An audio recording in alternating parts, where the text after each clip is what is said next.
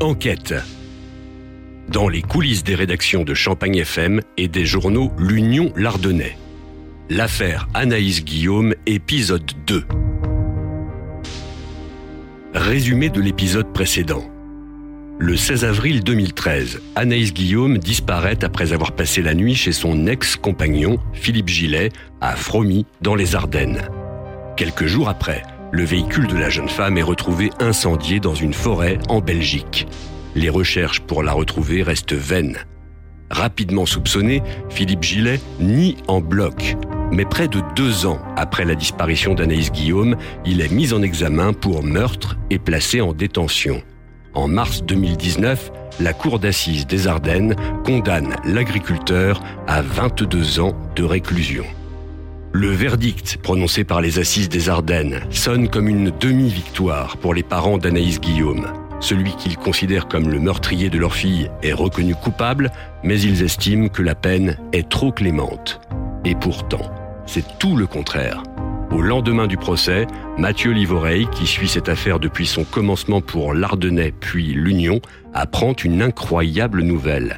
La peine prononcée est illégale. Je suis contacté par euh, quelqu'un qui a eu à voir euh, de près ou de loin à ce dossier, je ne peux pas dire qui c'est, euh, et qui m'informe, très étonné pour ne pas dire un petit peu catastrophé, qu'en fait le jury a trouvé le moyen de condamner Philippe Gilles à une peine qui n'existe pas une peine illégale. Alors moi, quand il me dit ça, je comprends pas ce que ça veut dire, une peine illégale. Pour faire simple, une personne reconnue coupable de meurtre non aggravé, sachant que un crime peut être aggravé par telle ou telle circonstance. Mettons, euh, euh, si je tue mon ancienne compagne ou ma compagne, c'est une circonstance aggravante. Si je tue euh, sous l'emprise de l'alcool, c'est une circonstance aggravante. Si je tue avec une arme, c'est une circonstance aggravante. Si je tue avec d'autres gens qui tuent en même temps que moi, c'est une circonstance aggravante. C'est la, circonstance de, réunion. Bref. Philippe Gillet est reconnu coupable de meurtre non aggravé. Et le problème, euh, entre guillemets, qui se pose à ce moment-là, c'est qu'une personne reconnue coupable de meurtre sans circonstances aggravantes ne peut pas en France être condamnée à la peine de 22 ans de réclusion. Pour cette qualification de meurtre non aggravé, c'est important, euh, la peine maximale encourue est donc de 30 ans de réclusion criminelle. Et la subtilité que je découvre ce jour-là, euh, c'est que si une majorité de jury, de jurés, pardon, si une majorité de jurés ne se prononce pas en faveur de cette peine maximale de 30 ans, celle-ci passe obligatoirement à 20 ans. C'est-à-dire que si nous sommes tous les deux jurés, on n'est pas d'accord pour dire il mérite pas la peine maximale de 30 ans, de fait, ça passe à 20 ans. Ça peut pas être 22, 23, 24 jusqu'à 29. Et donc, ce qui rend la peine illégale.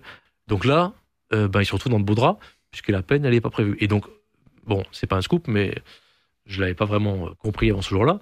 Euh, on peut condamner, on ne peut être condamné en France qu'à des peines prévues euh, par le code pénal, évidemment. Immédiatement, le parquet général fait appel. Et malgré leurs nombreuses démarches, les avocats de Philippe Gillet ne parviennent pas à obtenir sa libération. La tension médiatique autour de l'erreur judiciaire retombe rapidement. Mathieu Livoreille retourne à des affaires plus courantes. Mais au début de l'automne 2019, un événement inattendu va venir rappeler le dossier Anaïs Guillaume à son souvenir. Euh, le suivi de l'affaire baisse en intensité puisque, voilà, en gros c'est rendez-vous au procès en appel. Euh, alors moi, à titre personnel, il m'arrive euh, une affaire euh, pas très commune. c'est que je reçois début octobre à la rédaction de l'Union à Reims où je travaille un courrier anonyme avec un timbre belge et une lettre tapée à la machine m'est envoyée de quelques lignes. Encore une fois, elle est anonyme. Par un raisonnement un petit peu alambiqué, elle innocente Philippe Gillet, ou elle tente en tout cas d'innocenter Philippe Gillet. C'est-à-dire que la personne qui écrit cette lettre dit euh, Anaïs Guillaume est euh, sous un tas de fumier euh, à tel endroit, allié depuis 2016. ce qui est une manière en fait d'innocenter Philippe Gillet parce que Philippe Gillet il est en prison depuis en détention provisoire depuis janvier 2016. c'est une manière de dire le corps a été bougé mais il est en prison donc c'est pas lui. et la lettre se termine par il faut retrouver les vrais coupables. Voilà. Donc mon premier réflexe est d'appeler un magistrat euh, qui est dans le dossier pour lui dire euh, j'ai reçu ça, qu'est-ce que j'en fais? Voilà, c'est un magistrat à qui j'ai déjà parlé de nombreuses reprises, donc j'avais son téléphone portable, donc je l'appelle, il me répond tout de suite. Et lui me répond euh, écoutez Mathieu, on en reçoit plein des lettres comme ça, on en a reçu plein dans ce dossier des lettres comme ça. Franchement, vous vous mettez pas martel en tête, vous en faites ce que vous voulez. Ma question était de savoir si je devais l'envoyer au service d'enquête ou à lui. Et il me dit en gros, euh, voilà, bon, vous en faites ce que vous voulez. Donc, moi, un petit peu feignant sur ce coup-là, je la mets dans mon tiroir, qui n'est pas fermé à clé. Euh, J'en parle à mes collègues, euh, ça, ça, nous fait le, ça nous fait l'histoire à la machine à café, et c'est tout. Suivant ce conseil, Mathieu Livoreille glisse le courrier dans un tiroir de son bureau et part, l'esprit tranquille, en vacances. Pas pour très longtemps. La semaine suivante, euh, pendant que je suis en vacances, j'apprends que euh, des ossements ont été découverts à Fromy euh, sur l'exploitation de Philippe Gillet, euh, que la fille aînée de Philippe Gillet est la personne qui a découvert euh, ces ossements. Euh, elle a creusé avec un ami à elle, à l'aide d'une petite pelleteuse, louée pour l'occasion. Euh, et elle découvre le corps. Donc c'est là, c'est un rebondissement une nouvelle fois complètement inattendu et vraiment littéralement incroyable, euh, puisque le corps qu'on cherche depuis six ans et demi, euh, il est, euh, je caricature à l'extrême, hein, mais il est sous les fenêtres de Philippe Gillet, dont l'exploitation a été fouillée à de nombreuses reprises. Et euh, un squelette quasiment entier est retrouvé dans du fumier. donc évidemment, les gendarmes sont contactés, la scène est gelée, les eaux sont prélevées, la, la, la, la, terre qui est autour est prélevée. Et donc en fait, voilà, ce qui est complètement dingue, c'est que la lettre du corbeau, elle disait vrai en fait. Alors la lettre du corbeau, de mémoire, elle, ne précisait pas de manière, extra, de manière très pointue, très détaillée, l'endroit du corps. C'était en gros euh, sur tel terrain et tout ça. Il faut savoir que l'exploitation de Philippe est très grande, hein, donc il y, a plusieurs champs, voilà, c'est pas une cour, hein, c'est plutôt l'ordre de plusieurs terrains de foot. Un de mes collègues euh, se rappelle que j'ai reçu une lettre anonyme, se dit bah tiens, en fait, est-ce que c'est pas la lettre euh, qu'a reçue Mathieu? Euh, Il va avoir dans mon tiroir, il la prend, c'est bien celle-là. Euh, donc le journal publie en fait la lettre en disant on avait été contacté par un corbeau qui nous avait dit que c'était là. Euh, je reviens à la rédaction la semaine suivante et euh, le lendemain de mon retour, eh ben, j'ai la joie d'avoir la visite d'un gendarme de la section de recherche dont la mission est de saisir le courrier et de m'auditionner pour savoir en fait tout bêtement ce que j'ai fait du courrier. Donc il n'a pas été déçu du voyage.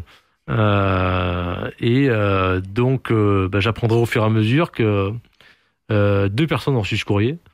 L'avocat de Philippe Gillet, donc y a un avocat basé à Amiens, et moi. L'avocat de Philippe Gillet l'a manifestement transmis ce courrier à la justice a alerté son client Philippe Gillet derrière les barreaux de l'existence de cette lettre. Je crois savoir que Philippe Gillet en aurait à son tour parlé à sa fille au parloir de la maison d'arrêt, ou de la prison dans laquelle il est détenu en tout cas. Et donc euh, sa fille euh, aînée euh, a fini par aller voir ce qu'il en était. L'ADN parle. Le squelette retrouvé est bien celui d'Anaïs Guillaume et cette découverte change évidemment beaucoup de choses. Des nouvelles auditions, des nouveaux examens. L'enjeu étant évidemment de savoir est-ce qu'on peut déterminer les causes de la mort euh, d'après des ossements? Et là c'est compliqué forcément. Euh, et autre question fondamentale, est-ce qu'on peut établir que le corps a été bougé depuis la mort? Euh, Et donc là, c'est dans ces perspectives-là qu'un supplément d'information est ordonné une nouvelle juge d'instruction est nommée pour l'occasion. Et donc le procès en appel de Philippe Gillet est repoussé euh, au calende. Ma connaissance, aux dernières nouvelles, c'est le procès en appel aura lieu en avril prochain. Donc euh, l'intégralité des faits reprochés à Philippe Gillet lui seront reprochés en appel, euh, avec cette énorme différence tout de même.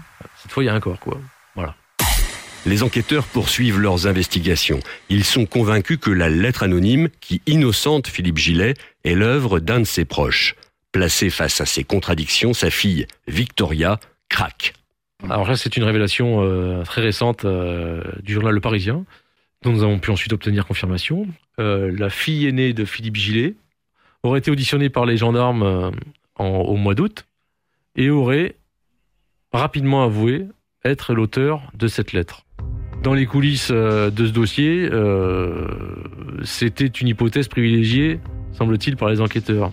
Il y avait un peu de mal à croire, qu'il y ait euh, quelqu'un ou plusieurs personnes qui auraient entre guillemets comploté contre Philippe Gillet au point de euh, bouger le corps, faire tout pour l'accuser et tout ça. La défense de Philippe Gillet euh, était compliquée en première instance.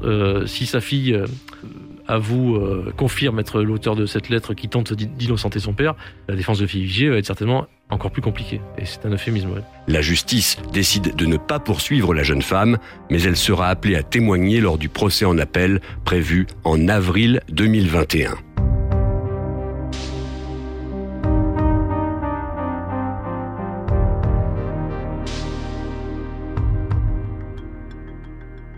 Dans le prochain numéro d'enquête, l'affaire des amants diaboliques de Saint-Martin d'Ablois.